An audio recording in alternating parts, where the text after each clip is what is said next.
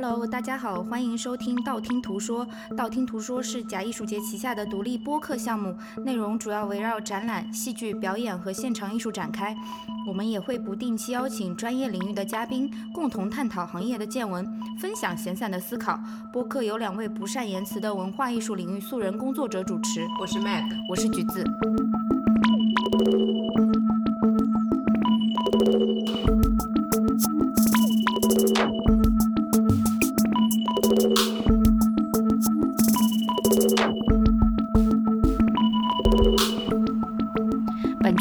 配套的补充图文索引，我们会同步更新在微信公众平台“假艺术节”。以下是我们第十二期正式内容。本期我们想重点聊一聊一本书，就是加拿大女作家 Margaret Atwood 的《使女的故事》的续集《The Testament》。我跟 Mag 最近刚刚读完，其实是听完，应该说，因为我在听的，对我在 Mag 带领下听完了这本书，因为我觉得就是它其实文字量挺大的嘛。然后我也是用闲散的时间，等于说在阅读这本书，但是阅读的方式是通过听。他这次这个有声书的阵容还蛮强大的，Margaret Atwood 他自己有去读章节章节之间的承接嘛？对。然后 Aunt Lydia 是演他的女演员。对的。然后还有那个 Bryce Dallas Howard 和 May Whitman 读那个姐妹。对的，对的。所以就是这也是其实我第一次应该是完完整整听完一本有声书的小说。所以一看你就是一个不跑步的人，也不开车的人。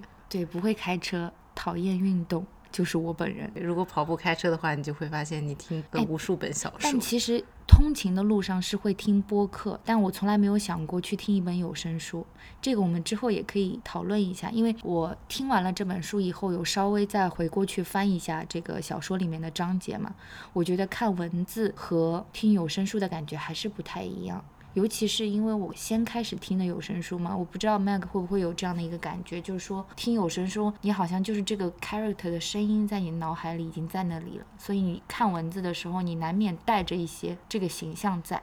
而且这本书因为比较特别嘛，它其实就是三个叙事者用他自己口吻的一个转述嘛，嗯，所以说它本身就是有很重很重的一个性格和口吻在里面，特别是这三个人。当然有两个没有在《Handmaid's Tale》里面出现嘛，但是 Aunt Lydia 她其实在《使女的故事》使女的故事有出现，然后《使女的故事》拍成了连续剧嘛。虽然我们两个都没有看过那个连续剧，你看过吗？我实不相瞒，其实看过几集，但是到后来，因为我觉得这个故事实在太暗黑了，然后我就看了一些 plot summary。所以说，其实如果看过《使女故事》的人，可能脑中已经有 Aunt Lydia 的声音了，不只是声音，有可能看过电影的人眼中已经就有这个 Aunt Lydia 的形象在里面了。嗯，对，我在这里。想插播一句啊，Mag，就是说，如果听这期节目的朋友们非常介意被剧透的话，那不妨在这里就关掉，因为我们两个人也不知道聊到哪里，可能会有一些剧情会出现，对吧？就是 spoiler special，从开始就开始剧透。对，所以就是如果大家对这个很介意的话，在这里就可以关掉了。对。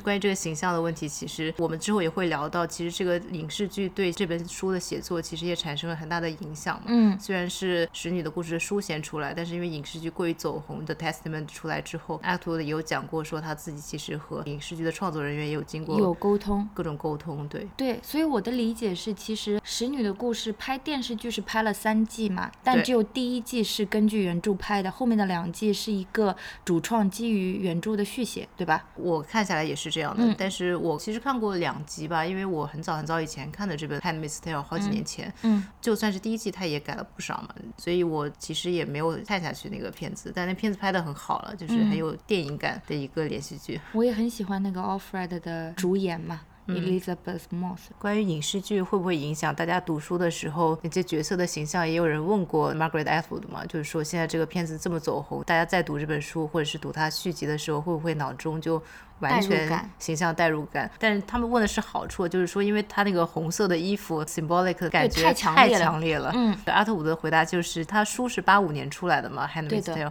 他其实九零年就拍过一个电影了，还是那个德国大导演施隆多夫拍的。我没有看过这个电影，我也没有看过这个。演 Serena Joy 的是 Faye Dunaway，但那个电影反响很小嘛，因为那个年代可能大家也并没有说对这书有这么大的一个回应，是不是？对，而且我觉得这个影视剧它是一七年还是一六年出来的吧？就这几年这几年，然后它刚好赶上一个很好的时候，书也大卖，流行的时候，大家也喜欢穿这个衣服，就刚好赶上了这个时代。对，有的人在 Halloween 也会扮成使女。对，阿特伍德还说，就是经常有人给他们 send 照片，自己狗狗穿了使女的衣服啊，通过这个戏的形象去 bake 一些 cupcake 啊等等。有人敢吃吗？我在想，其实这个形象，我觉得是对妇女未来的一种不好的预言呢。在我看来啊，对，cautionary tale 嘛。嗯，是。但是因为最近这个太走红，所以像 Kelly Jenner 什么都开始穿它去万圣节了，变成了一个流行文化的元素吧。不知道是好还是坏。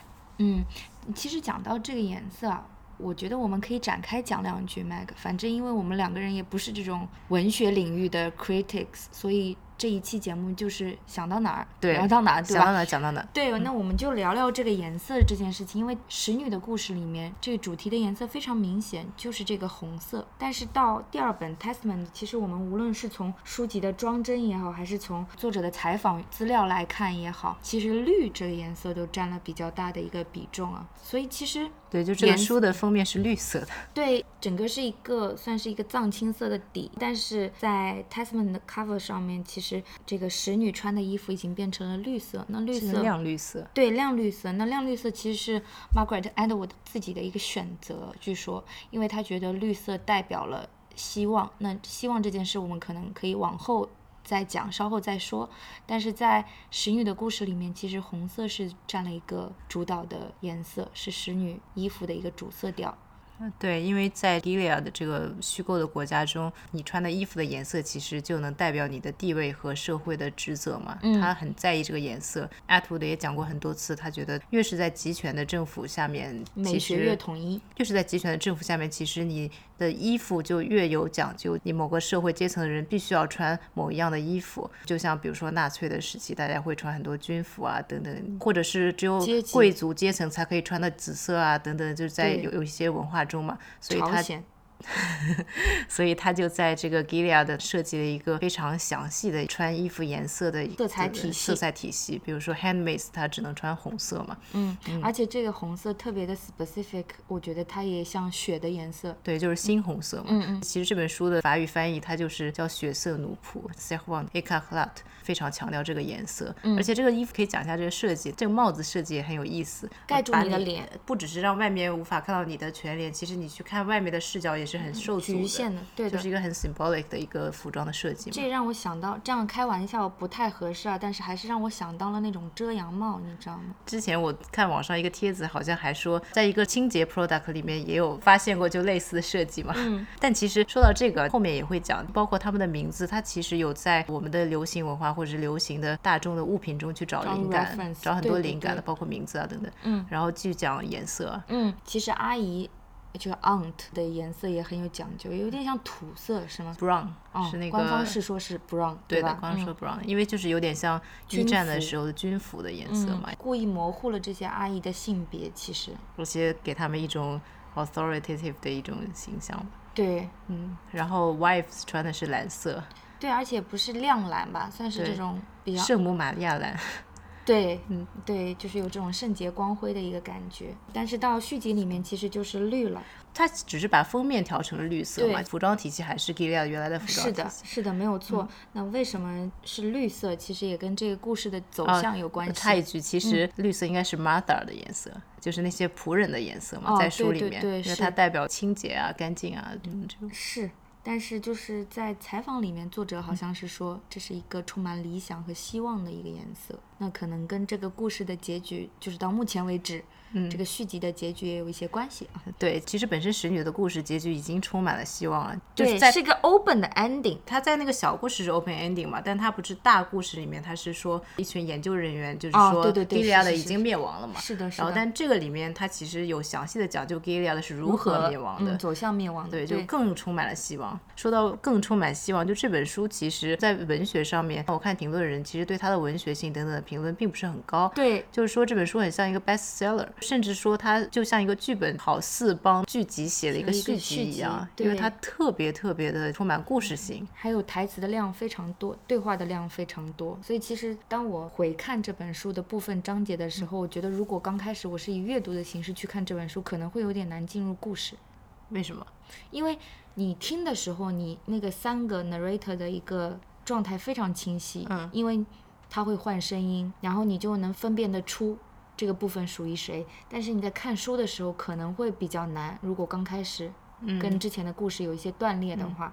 但是我还是必须要说，就是作为一个吃瓜型的读者，我还是认为作者的写作能力是非常一流的，至少在描写这件事情上，我觉得是非常非常娴熟的一个状态，没有多余的词句，但是非常精炼的可以给到你那个氛围所在的空间，以及对人物的这个刻画，一个层次性还是相当相当强烈的。尤其是 Aunt Lydia 这个角色，我觉得在这本书里面连着。使女的故事就非常非常立体了，这个角色，Aunt Lydia 就是一个那个时代的 superhero。对，是的。但是在看使女的故事的时候，并没有这种感觉嘛？你会觉得她是一个 evil 的一个形象刚开始，但在这个里面，就是她把这个角色的来龙去脉都交代的非常清楚，而且她的 ending 我觉得也是非常非常合理的。对这个小说，虽然中间有很多也同样让人觉得很 depressing 的一种描述，特别是让 Lydia 讲这个 Gilead 建国之前的那一段的时候嘛，那段描写让我想到 Eli Wiesel 的 Night，就是讲二战集中营的那本书。但是这本书整体真的很像一个 bestseller，因为它让你读的是非常的。hopeful，整个就是一个像电影一样让你看的很振奋的一个书吧，我觉得。我当时也是听有声书，每天跑步也在听，然后洗碗也在听，就没几天就听完了。你就很想知道接下来发生了什么。对，因为它非常有节奏感嘛。嗯。虽然很多人说他的故事 too predictable，因为你其实 Baby Nicole 是谁，基本上 Daisy 一出来你就。知道他肯定是贝贝尼寇嘛？嗯，阿特伍德有讲过说，对他自己来讲，他写贝贝尼寇的部分其实是比较难写的，因为他自己不太了解年轻人的文化嘛，就是年轻人的一些 slang 啊等等，就是他自己其实写的最爽的是 Aunt Lydia 嘛，因为他觉得跟他一样是一个非常老老派、很有经验、很坏的一个形象吧。对，而且我有看过他一些笔访也好、专访也好、电视采访也好，他也有说到说，其实。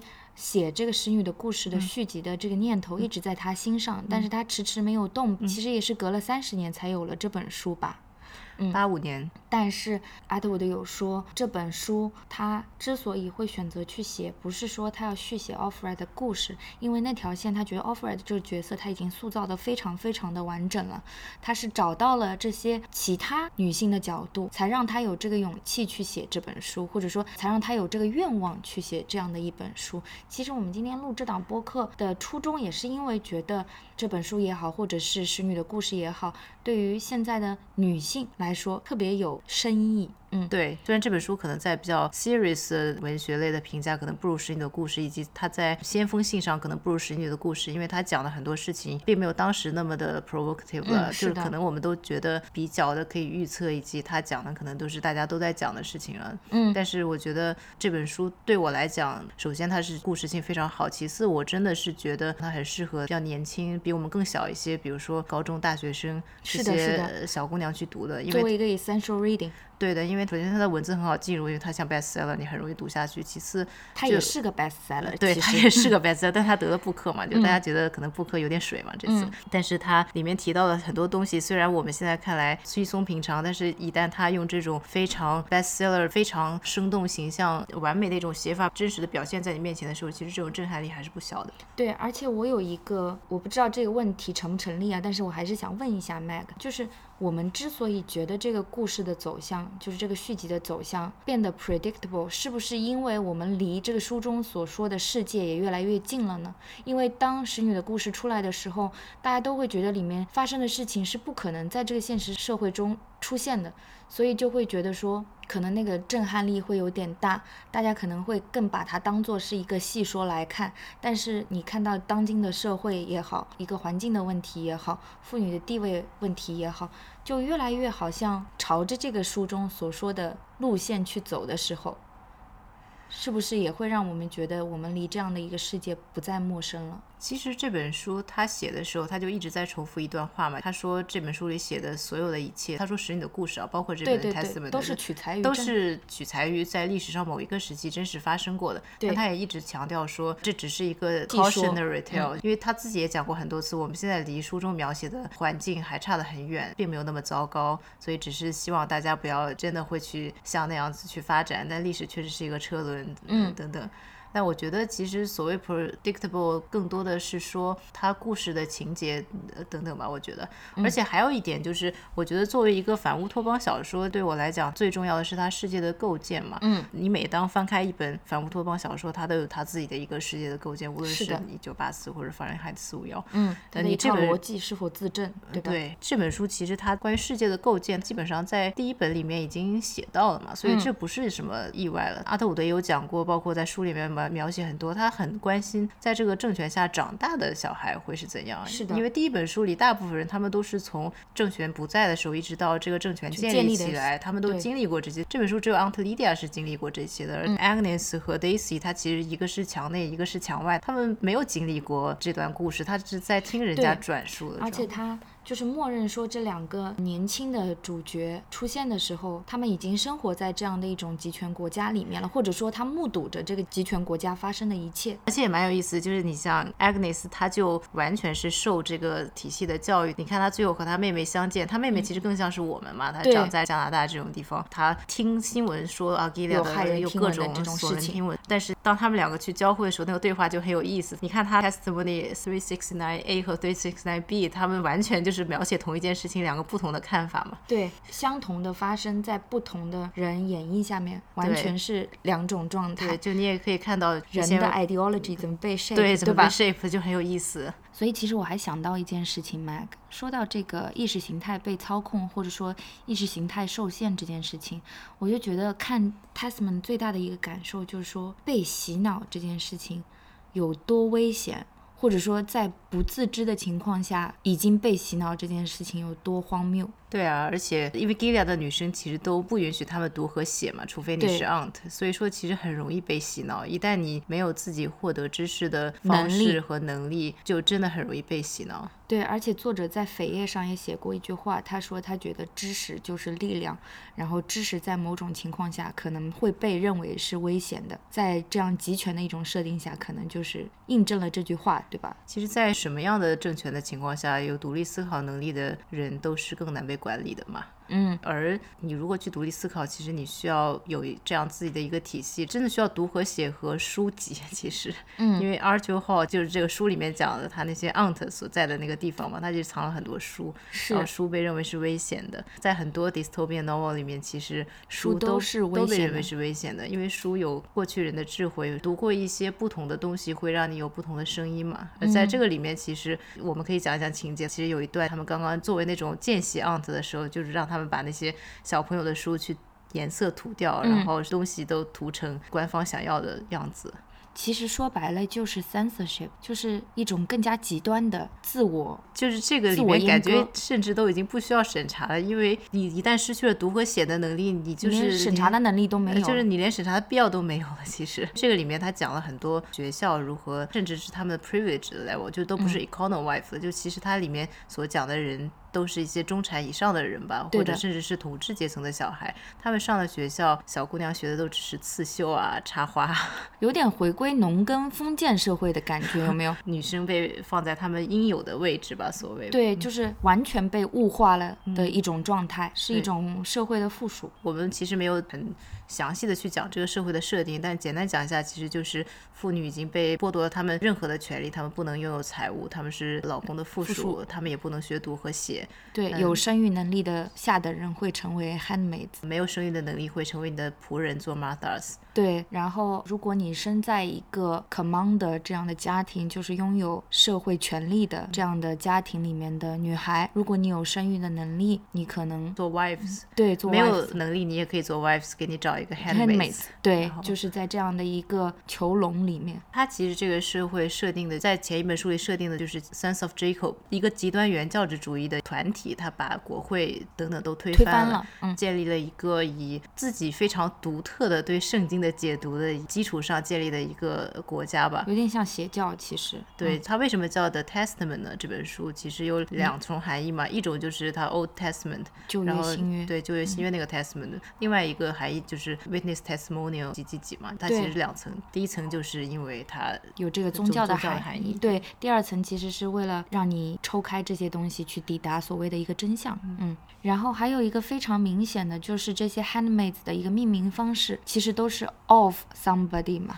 就是他们的名字都要 off red，对，对吧失？去了自己的身份。就是对呀、连姓都不能被拥有，而且你被指派给哪一个你就要跟着他就要跟着他，然后换一个你就换一个名字。对，就是这种 identity 是完全隐形的，我觉得。其实我觉得阿特伍德在想名字的时候，他是非常有 specific 自己的想法的。就比如说那些 wives 的名字，他全都是从圣经里面找的。比如说像西内里面有一个叫 Shunammite 嘛，嗯就是都是圣经里面的名字。那些 aunt 的名字就特别有意思了，四个 founding aunts 吧，相当于就是建国四姑姑。他们四个的名字其实都是来自于在我们世界非常有名的化妆产品啊、美妆产品啊等等。比如说 Aunt Helena 是 Helena Rubinstein，Aunt Elizabeth 是伊丽莎白雅顿。哦，还有一个不是四个 founding aunt，但是也很有名的一个 Aunt Estee 是雅诗兰黛。然后我们的女主角 Aunt Lydia 是来自一个叫 Lydia Pinkham 的做草本植物美妆产品的从来没有听过这个产品。应该是在阿特伍德年轻的时候，这个产品很有名。阿特伍德曾经还在一个采访里唱过这个产品的广告曲。让我们来播放一段。Very interesting jingle on the radio which went, Remember the name of Lydia Pinkham, whose remedies for women brought her fame. Boom, boom. 还有 boom boom 的，可见是在女性心目中多么重要的一个产品啊，在那个年代。而且我觉得 Edward 是不是也是隐藏的美妆高手，对我们这个化妆品非常了如指掌嘛？对啊，而且真的。因为这些 aunt 的形象其实都是非常非常的死板，非常非常的 authoritative，去女性化的，对。但是你把她的名字来自于这些美妆产品，其实有个 irony 啊，而且有一个对当代女性的一种反思在里面吧。书里面有讲到这四个 aunt 原来是做什么的嘛？她是个法官吧，莉莉亚？对，她是一个离婚法官。对，她是一个 domestic 的一个法官。Aunt Helena 其实是原来是在一个 Weight Watcher Group，所以她的这个设定其实可以让人想象到，在 Gilead 的建成以前，那个世界是多么的市场化的一种女性的形象，或者有多么的自由，可能自由到甚至混乱，会让人有一些遐想。其实说到这个，我就想到了更加广义的一个话题，就是说，其实我们现在所在的一个世界，也是从新自由主义在慢慢转向往右转嘛。世界的政治潮流也是在往这种所谓的 nationalism 嘛，等等等等，在进行这样的一种转向。所以看这本书的时候，我隐藏的一个感受就是说，其实从我们所崇尚的所谓的好的民主也好，健康的民主也好，到达这样的一种集权，其实可能道路并没有我们想的那么的遥远，可能就是 one click away，只是说这个 click 在人类历史的长河中，可能还是有相当长的一段时间。但是从它这个转向来说的话，并没有我们想的那么曲折这条道路。哎，Meg，讲到这里，我想问一个比较 cliche 的问题啊，就是说读这个小说嘛，小说肯定也有 boring 的部分，对不对？嗯，我其实觉得最 boring 的部分就是加拿大小姑娘的自述，就哦每次看到她，我就不太想读了。对吧？就是她的那一段是比较平庸的，甚至有的时候会觉得有些冗余，但是写作方面还是技巧非常 OK 的。但我有一个理论，为什么我们会觉得那个部分比较的 boring？boring，因为其实这本书也讲过了嘛，说它情节上面其实蛮 predictable 的，但是为什么 Aunt Lydia 和 Agnes 的部分比较的有趣呢？是因为它是处在虚构的 Gilead 的那个世界中。对，也就是你说的那些逻辑之中。对，然后 Daisy 那个设定就是 Baby Nicole 的设定，它其实和我们所处的世界很相似，对，所以可能我们读起来就会比较的 boring。对，而且那个世界可能比我们现在所处的世界更惨一点，物资非常短缺，环境非常恶劣。接着之前的问题，Mag，我想问说，那除了这个 boring 的部分之外，你觉得这书里面比较精彩的章节在哪里？从你的角度来讲，这个书里面最让我完全停不下来的，其实就是 Aunt Lydia 叙述她之前 Aunt Lydia 如何变成 Aunt Lydia 那个部分。就是她的前世今生的这种交代，对吧？对，其实嗯这些整个过程如何让你的身心俱疲，如何让你最后去接受、去选择。他讲过，他写的东西在历史上都发生过嘛。其实你读这些就感觉和看很多二战电影集中营的感觉是蛮相似的，但是非常的压抑，对对，但他是从一个非常女性的角度去讲的，写的非常的让你欲罢不能，想要去读下去。虽然非常非常非常的惨，嗯，而且我觉得他有一个内在逻辑吧，Judd 选的这些女性吧，其实都是建立他这个政权所需要的，比如说离婚律师啊，比如说一些家庭纠纷法院的法官啊，啊等等，就是这些人其实很合理嘛，他们有具备的知识和实战的经验，对，以及这种心态，他们是很坚强的人嘛，能抵御住这些一层一层一层一层的筛选吧。比如说最开始很多人就已经崩溃了，或者是在让你去选择是否杀你的同伴的时候，他们可能会选择不扣动扳机，而这些最终坚持下来的人，其实就是有他们可以作为 founding aunts 的一种能力能力吧。你们有没有觉得有点像在训练零零七？就是有一种特工感觉。其实这个里面也有一种反转嘛。他们不是有一个 operation 叫五月天嘛？是吧？对，五月天，很巧合。加拿大五月天。对，加拿大五月天跟我们这里的五月天完全是不同的一个概念。其实他们有一种双向间谍的感觉在里面。你说五月天吗？不是，就是呃，aunt 在里面扮演的这个角色啊。其实这个 aunt 你可能到了最后你也不太知道他到底想要怎么样，就像斯内普教授一样嘛。但其实是一个大好人嘛。是走在一个集权国家里面灰色地带的一个。而且他，我觉得就是一个具有超级毅力及超级大的全局观。他其实代表了女性拥有非常优秀的品质。他不只有很优秀的 mind，他当然是很聪明，他是个大法官，在他自己的世界也是精英阶层吧。但是他同时又有 perseverance，他有这种忍辱负重的能力，他有这种很细腻的心思，可以看出所有的小的事情，并且他对自己的信念是非常的坚持的。书里面其实有一句话，我最喜欢这本书里面的一句话就是 I'm a great。Proponent of better in the absence of best。嗯，他认清了这种情况已经是没有办法挽回的时候，他用自己的方式想办法做到让其他的女性更好，最后在他可以的时候做到推翻这个政权。对他有点像一个摆渡人的角色，是不是？永远在。沉在底下，我在做他力所能及的事情，去坚守他的信念，但可能在表面上看起来，对吧？而且他的信念其实也不是什么啊，我要为崇高的什么什么奋斗，是一个非常他的信念其实就是社会要让大家更有尊严，或者是怎么样，其实就是很实际的一个信念吧，我觉得，嗯。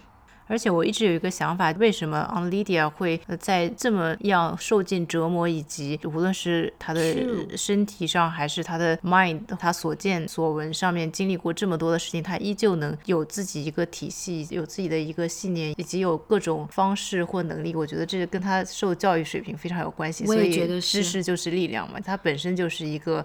高知女性，而且我觉得就是又要说到这个意识形态的问题了。意识形态的构建，一旦它构建形成了一个完整的体系之后，我觉得你要去撼动它，你必须要比它更加高级。如果你是用一种倒退的角度去撼动这样的意识形态，会非常的困难。但是有很多人，其实就算是他们知道什么是对的，他们也没有说这个 perseverance，也没有说这个能力去真的去保持一个自我吧。但是我觉得 Aunt Lydia 她不只是绅士多事，而且她就是一个可能人类甚至无法达到的最高标准吧。对，刚想说就是说，在你看来，Mac 会不会这个角色过于理想化了？我觉得一定是有这样的人可以存在的，因为他之所以能成为 founding aunt，也就证明他是一个非常伟大的人。在我们战争年代吧，世界上其实出过很多伟人嘛，他们很多。就是有各种常人所不具备的素质以及能力嘛，那我觉得昂德利迪亚可能就是一个这样的人。如果历史真的到了那一步，就是会有一个这样的人，以及很多他周围的帮助他的人去推翻这个历史的吧。所以并不是说这样的人可能不存在，但他从一个非常非常女性的角度去写的这样的一个英雄，而且的 Audrey Hologram，他的口吻啊、叙述啊，全都是从昂德利迪亚的角度出发的，所以你会觉得可以从比如说 Agnes 或者是 Daisy，或者是可能之前《Handmaid's Tale》里面其他一些从侧面去看。但是从他自己的口吻去写出来的时候，你觉得他除了是一个非常伟大的人之外，他还是有一个有血有肉的人。是，而且就说到这个 first person narrative，就是怎么讲？第一人称。对，第一第一人称的写作方式，其实对于作者来说，作家来说是一个非常大的考验。但是这本书里面其实有三种不同的写法，因为换了三个不同的视角。我觉得从这个方面来讲，阿特伍德还是非常游刃有余的。在做这样的一件事情，我觉得从一个写作白痴来讲，我觉得这是一个非常大的 achievement。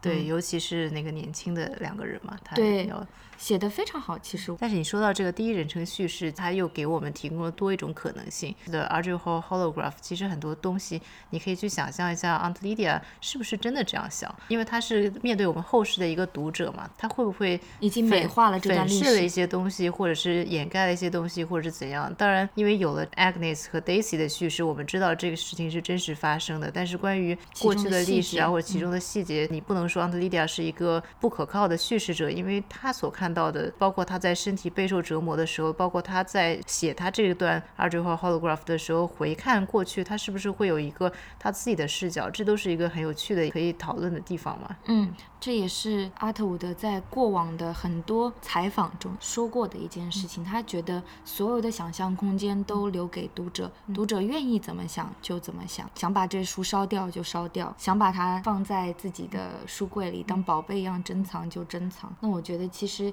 这也是好的小说能给人带来的阅读体验里面的一个部分。它在一个非常完整的故事结构里面留了很多想象的空间和外围的缝隙给到你。那作为我个体的一个读者，这个书给我读完的感觉就是爽以及充满希望，就真的是充满希望。嗯，而且我觉得就是我本来以为是看完自己会非常心情沉重的一本书，尤其是在现在的这样的一种状态下面，其实它对整个社会的构建也在回应着我们当下社会面临的很多问题，可能都不是以国家单位去面对的，是整个人类作为一个所谓的命运共同体在共同面对的一些逐渐恶。化的情况，但是读完这本书之后，我觉得他还是以一个非常仁爱、慈爱的这个角度，在对我们面对的这样的一些挑战做出回应。对，因为有人说，其实使女的故事讲的是女性在受到高压以及在非常困难的情况下互相猜忌、互相怀疑的吧。但是这本书其实讲的是大家团结起来，就算是在这种情况下，希望还是在的嘛。它讲的是人性比较美好的一面吧。嗯，就是一个反乌托邦状态下面的一个小型的乌托邦。其实使女的故事讲了很多这个反乌托邦国家 Gilead 是如何建成的，而这个故事它讲它是如何毁灭的，对，走向灭亡。所以自然。当然，他其实也就讲了很多很有希望的东西嘛。而且推翻这个东西没有那么难，就是有一种理论，就是说集权是从内部开始分崩离析的，它不是用外力去推导的，它是在内部的那种力量的离散，可以让这样的一种体系去消弭。我觉得是一个很好的立场啦。嗯，在我看来，虽然说真实世界中我们永远不知道这个答案是什么，但是我觉得如果相信内力可以让它瓦解的话，并不是最坏的一种状态。诶，说到这个 Mag，其实有一种说法，很多人觉得 Margaret Atwood 是一个预言家，因为在《使女的故事》里面说的一些事情。又回到我们之前讨论过的一些东西，就是说离我们的生活其实不太遥远。那一方面，这种预言家的一个论述，其实也跟你之前说的，他有很多资料来自已经存在的事实有关。但另外一方面，我觉得他想象力其实也是没有说脱离现实的这种轨道吧，在写这个故事的时候。对啊，因为我觉得所有的 dystopian novels 其实它都是把现实世界的一部分写在里面，这样你才会有代入感，你才可以想象我们在未来生活在一个这样的世界里嘛。嗯，而且所有的 dystopian novel 其实到头来都是在讨论人性的事情，对吧？对。其实我们在这个播客之外，我跟 Mag 有讨论过很多次关于性本恶、性本善、人性本恶、人性本善这样的一个事情。我们两个人有一个比较悲观的观点，是觉得人性在自然的状态下是非常 evil 的。我不知道我们怎样去很有逻辑的讲述这样的一件事情，但是我觉得看这些反乌托邦小说，让我觉得这样的观点或许是成立的。或许这些作者也有在想说，人性其实也是恶劣的。其实我觉得很多反乌托邦小说，它是从一个比较大的角度去写人性的嘛。你可以从一个个体的角度去写社会啊，或者是权利。但是反乌托邦小说，他们是把世界或者是国家或者是地区作为一个他们的描述对象吧。很多，因为他们都是有一个自己的世界体系，都是有一个自己的系统啊。就像 Gilead 的也是一个系统。世界之所以会落到这个系统，在各个小说里面，其实也会有各种原因来描写嘛。一般在写这种大系统的同时，也会写一些。小的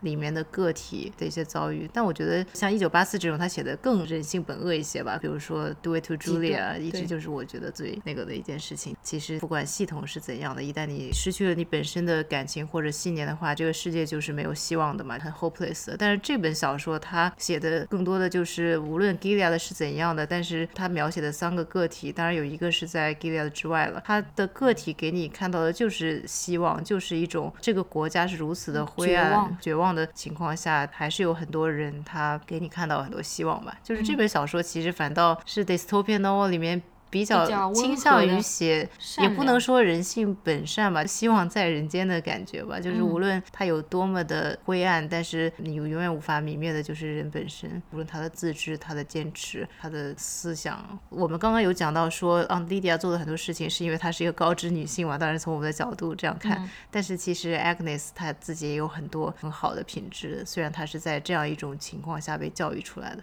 对，但是其实她也是在那样的情况下享受 privilege 的这样的一个女性。她是算是一个领导阶层的家庭出身的嘛？对，就是算不幸中的万幸吧。但我觉得，其实无论是《使女的故事》还是这本续集，阿特伍德都没有怎么去写所谓的无产阶级 （econo），没有，呃他完全都在写他的统治阶对，是一种对我也不知道这个是不是失衡，但是我觉得对于整个故事的完整性来说，并没有损失。econo 这个阶层只是存在于大家的谈资中，是这个社会构成的一部分。或者写出来就是太血淋淋了。之前看《Handmaid's Tale》就是觉得他写了这个事情的一部分嘛，我们这次看这个续集就觉得哦，对这个世界又了解了一，些。版图打开了。对，嗯而且出了国外，去看那个时候的加拿大是怎样的。对，而且阿图的本人其实就是加拿大人嘛，他对自己国家的未来还是蛮有信心的。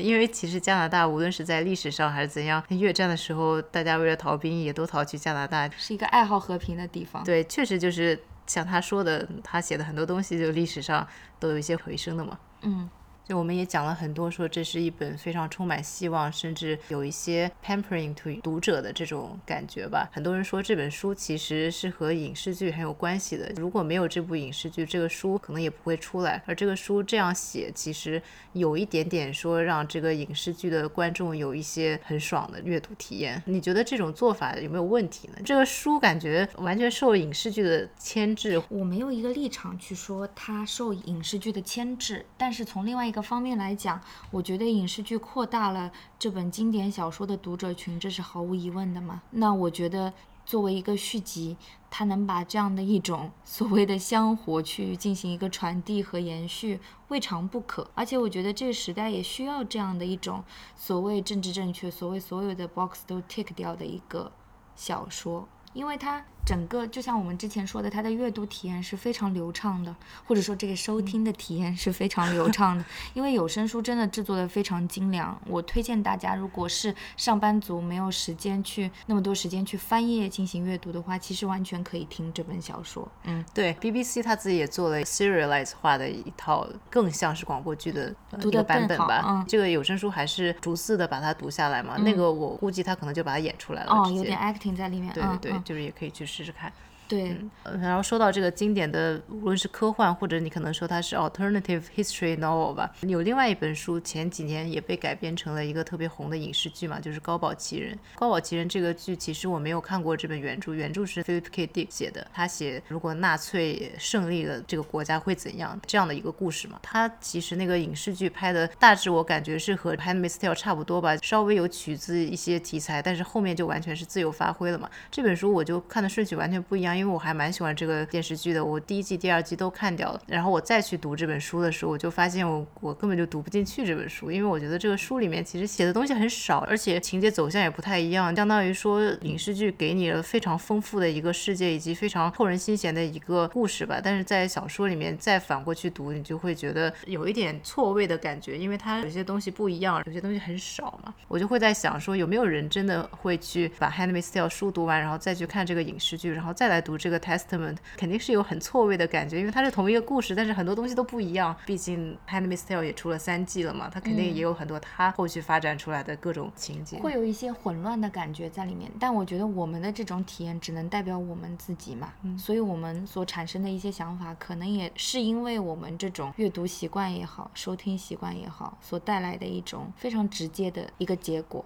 但这个结果是不是适用于每个人，我不知道。其实这种情况是比较少见的嘛，大部分其实都是像《Game of Thrones》一样，书和电影或者是影视剧，包括《哈利波特》，它是差不多一样的。虽然有一些细节有所改变吧，但是我觉得这两部戏它完全是影视剧拿了书的世界观，然后去发展出自己的故事了。但我觉得这样挺好的，因为写作是一个 form，那影视剧是另外一个 form。那如果两个 form 可以取其所长。讲述同一个故事，但是不用那么的雷同，我觉得对于观众来讲是一个非常好的东西。确实，还有一点非常值得一提，就是说这本小说也告诉我们，Offred 就是《Handmaid's Tale》里面的一个主角吧，他其实并没有死，所以就是给了前面一本小说，等于说这个结局有个交代嘛。因为前一本小说的尾声是，他坐进了一辆车，那辆车可能通往。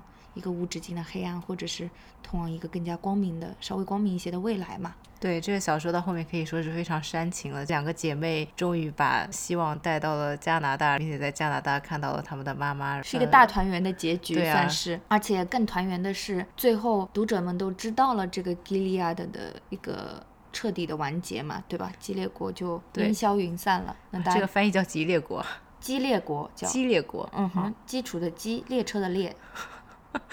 让我笑一会儿。我想问你一个假设性问题，Mac 来，就是说，其实《Testament》是《使女的故事》的续集嘛？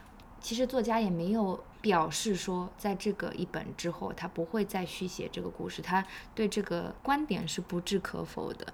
但从读者的一个角度来讲，你觉得还需要再继续吗？这个故事？我觉得这本书已经没有什么更多的新意的观点或者是理论，但是它在故事上面是一个非常好的故事。我觉得如果他想要继续写的话，他还可以写很多很多更好的故事。他可能并不像《使女的故事》那样有价值或者有前瞻性，或者对社会有那么多的洞察和想法吧。但是我觉得作为故事的来讲的话，它可以无限制的继续写下去，因为我觉得这本书给我。最大的感觉就是它真的是一个很有故事性的书，很适合拍成一个电影，很有画面感。它肯定会被拍出来的。对啊，所以说把它当做畅销小说来讲，我觉得它可以无限制的写下去。但就是看阿特伍德想要怎么样的一种书了。就比如说这个社会还有很多面没有揭发出来啊，比如说像刚刚讲，他可以写 e o wife 啊，他可以从一个 Martha 的角度去写啊，或者从一个 wife 的角度去写啊。他就像电视剧 Lost 一样，他在每个角度他都可以去写这个人之前是怎样的。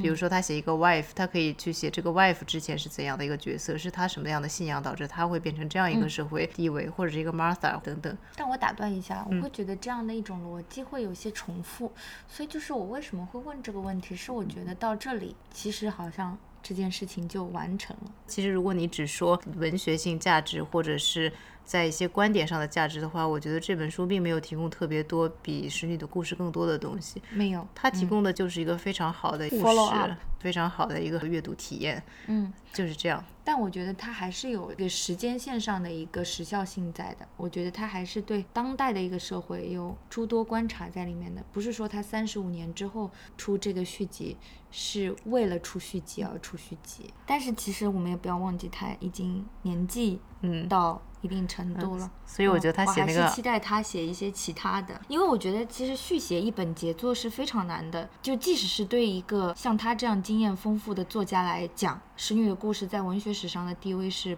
毋庸置疑的嘛，所以我觉得有这样的一个勇气去写这本书，并且这本书质量真的一点都不差，只是说这样的一个逊色的部分是在跟他自己的杰作做对比的情况下。其实我没有怎么看过阿特伍的其他的书，我之所以看过《使女的故事》，是因为我非常喜欢看 dystopian novels，所以我就找各种不同的反乌托邦小说看。但对阿特伍德本身他自己的写作风格什么，我不是那么了解的。对我看的也不多，但是我之前看的他一本书，当然我也没看完，也非常的。Dystopian 反乌托邦叫 The Heart Goes Last，就是他说在不远的未来，依法的人会被关进牢里，但是你不守法的人在外逍遥法外。它是这样的一个设定，这本小说就是围绕这个事情展开的，但是我也没看完，所以我没有什么高见想要发表啊。说的我很想去看，这个情节简介非常的吸引人。对，我觉得应该是你的菜，嗯，但是也是一本非常厚的小说。诶，我问一下你刚刚问过我的那个问题。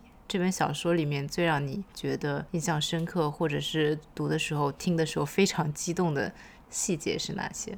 我很 cliche，就是当他揭晓这个 Baby Nicole 其实就是那个 Daisy 的时候，你之前没有预料到吗？我预料到了，但是你得到这种肯定的时候，你还是会觉得 OK，而且就是你发现他们两个人是同一个母亲生的时候，这个安排我觉得还是有巧思在里面的。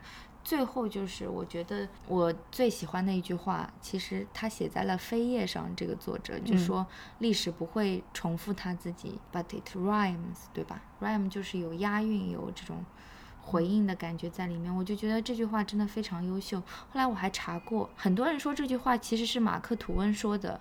但是也有一些研究文学作品的人说，从来没有在马克吐温的作品里看到过这句话。这个疑问一直在那里，就这句话到底是阿特伍德自己写的，还是说他从哪里总结出来的？但我觉得很恰如其分的。不仅描述了他的这两本小说想要讲的一个更高层的一个意思，我也觉得就是广义上来说，apply to everything，你不觉得吗？这历史在不断的轮回中，因为人性都是相似的嘛。而且我觉得人性如果要有进步和退步这件事情的话，两者都不太快，我觉得要经历漫长的时间，但也不一定会走向更光明的未来。我的感觉是，人性永远是一样的，只是在某些情况下，人性的某些方面会被表露出来。你觉得它是个恒定的均值是吗？我觉得人性就是人性，但是在一些情况下，人性的不同方面会被表现出来。在那些极端的情况下，人性的善和恶可能都会有不同程度的体现吧。但我觉得这种善恶之间的灰色地带是蛮值得讨论的东西。我们闲散的聊了这么多关于这本书的内容，不得不提的也是 Me Too 这个运动吧。它写在这个时代，也不得不和这个运动联系起来阅读，无论你想还是不想。嗯，是啊，因为我觉得关于女性地位现在这种络绎不绝的讨论，你不得不说这两年其实就是因为 Me Too 意识激起了这个千层浪。之前有很多人想要去提这件事情，但是都没有角度去切入，或者说没有那个勇气去 bring up。其实不管我们承认与否，我们女性在这个社会中的地位，你远远没有达到跟男性对等的这样的一个状态，而且。有一些墨守成规的理解吧，或者说一个观点，其实都是跟这种男女地位的不平等有直接的关系。那在这个 Testament 里面，其实也有个角色直接对这个 Me Too 产生了一个影射，就是那个 Becca，啊，就是被他爸爸那个。对，从四岁开始，其实就后来就发现被他爸爸有性侵嘛。那我觉得这样悲惨的一个遭遇，其实如果我们打开今天的任何一份报纸，不管在哪一个社会，好像都能找到一些对应。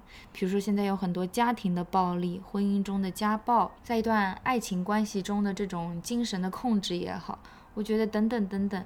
这种社会热点话题，其实我们如果用这本小说去做对照的话，都能找到一些对应之处吧。对，而且对我来讲，这本书跟 Me Too 的联系，其实有一个它写法上的联系，因为这全都是第一人称叙事嘛。那阿特伍德也讲过，说你其实不可以完全相信这个叙事，不可以完全相信他们说的所有的话。但是阿特伍德所要强调的就是，你需要仔细去聆听他们所说的话，然后你才可以去判断他们所说的话是真实的还是假的，或者是。哪一部分是真实的，或者是否可信？他想要的是给这些女性以声音，给他们以声音，给弱者以声音，才是推翻集权的一种方式嘛？一旦弱者拥有了他们自己发声的渠道，其实你的统治就不会那么的牢固了。最后也是他们把。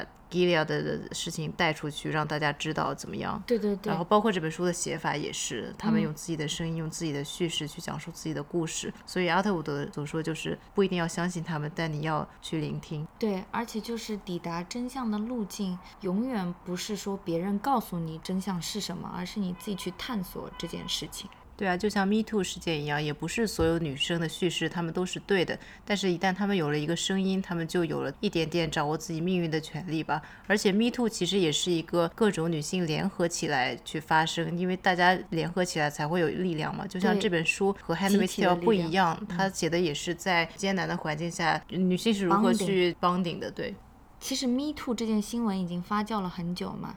但他始作俑者，我最近有看到那个 Weinstein，他好像要在庭外和解，有两个人拒绝，但是好像其余的人接受了他大概多少啊？两千五百万美金，的一个 settlement，但是是不同的女性啊。我觉得这个案子无论它最开始是怎样的，它现在引起的社会上的思考也好、关注也好，是不可复制的。对对对，就算是有些人会觉得这个矫枉过正，但无论怎样，我觉得像这种重要的社会议题，它确实有的时候需要一些矫枉过正，需要一些过度的关注。当然，而且我甚至有的时候觉得现在的这种关注度可能都不太够，因为它只是一段时间里面的关注。那这样的关注是不是可以持续？是不是最终可以去改变一些什么？我们至今为止都不知道这个答案是什么。好像看到了一些曙光，但你也不知道这个曙光会引向何处。阿特伍德有讲过一句话，说前进是非常困难的，大意是这样子啊，就说前进可能是非常漫长的，但你要倒退，这速度是非常快的。其实讲了这么多，我们差不多要进入尾声了。我今天注意到我们录播课的时候麦给我拿了一本 graphic novel，是吧？就是我在机场买的一本《Handmaid's Tale》的 graphic novel。其实《Handmaid's Tale》在被改编成电视剧之前，它不是之前讲了有一版电影嘛，还有一个歌剧，还有歌剧啊，对，然后还有这个 graphic novel。我觉得这个 graphic novel 非常的有意思，因为其实《Handmaid's Tale》应该是美国初高中生的一个 essential reading，应该是在他们的书里面跟我们鲁迅先生啊这种差不多的 一个地位的作品，每个人都要读。有很多那边的学生会写关于这个作品的 analysis，好像。哦，是吧？嗯，其实我觉得这样的一本小说用用 graphic novel 做还蛮聪明的。它这个画风也非常适合这个 dystopian 的一个设定。对，反正 color code 是很对了，但好像跟电视剧里面的人物长相相差甚远。这个其实比电视剧的早，而且它其实有一些服饰也并不是完全一样的吧？对。嗯，我非常喜欢电视剧的这个 casting，我觉得做的非常非常的好。电视剧的那个演 Serena Joy 的，竟然是 Chuck 里面的女主角，对她之前最有名的一个影视剧形象是一个非常大的逆转。其实我当时因为对我当时因为我看到，诶，竟然是这个人演，我还蛮想去看一看的。但是因为就我刚刚讲的嘛，感觉有点错位，所以没有继续看下去。而且这个电视剧还挺长的，那你现在可以去看了吗？你觉得？我觉得看了 The Testament 可能更不能去看了吧，因为这个发展方向不一样嘛，会觉得有一些错位。就像我也不会再去看高保奇人的书了，因为我觉得那个书也是让我觉得有一种错位的感觉，就没有看下去。你这个算不算是一种文化艺术消费洁癖？有一点点。但是如果像《哈利波特》啊，或者是《Game of Thrones》啊这种基本上符合原著的改编，而不是说同一个 universe 不同情节的话，我是 Hunger Game，对《Hunger Game》也是。但《Hunger Game》书我没有看，因为它书确实是面向青少年的，嗯，就所以书我没有看。对嗯，作为一个八十岁的作者，其实 Margaret Atwood 还是精力非常充沛啊。她还有社交媒体的，Instagram 他有的，而且非常活跃，就给自己加油打气。打书的这段时间，对啊，他这书宣传的真的很猛哎，他上了好多访谈节目，还上了好多播客。对啊，它基本上是全部铺开了。我刚刚查了一下，亚马逊是今年上面销量最高的反乌托邦小说，毫无疑问嘛，在总榜上面其实也是名列前茅的。它发的那一天，英国国家剧院给他做了场讲座，因为每一次演出不是在那个南岸边的 building 上都会有一些投影嘛，那那个都是为了宣传演出。但在那一天，其实南岸边有投了他这个书的封面，我们在他的 Instagram 其实是可以看到这张照片的，就哦整个 NT 变很绿了。对啊，还是相当相当厉害，而且是当天的午夜开始发售，他是在伦敦摇的铃铛，然后在现场还读了一段。这书发售，我当时看新闻还是亚马逊不小心把书发早了嘛，你知道嗯这个引发了不少的争议，当时是说他们那个系统出没有，他们系统出问题了，哦，不小心把一些预售发早了。因为大家都是想抢这个时间线去知道，但是其实，在文学史上这样的现象也很少见了，就是隔了小半个世纪出一篇续集。我们也真的希望听这个播客听到这里的，或许很多人都已经看过了，因为我们两个人读的也没有很快，而且这期播客录的其实比较靠后了，都去读一读这本书，听一听这本书。那么本期时间其实差不多了，我们就此收尾吧，毕竟书还是要看的嘛。下面是 After Dark。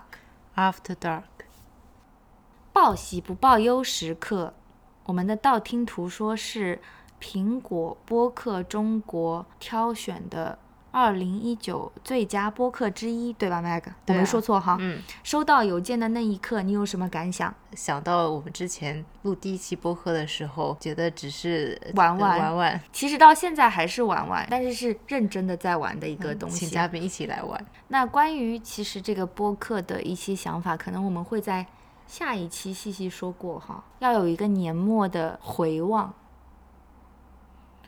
喜欢道听途说的朋友们，可以到假艺术节微信公众平台查看我们每期的补充图文索引，以及欢迎各位到苹果播客为我们的道听途说打分留言。谢谢大家。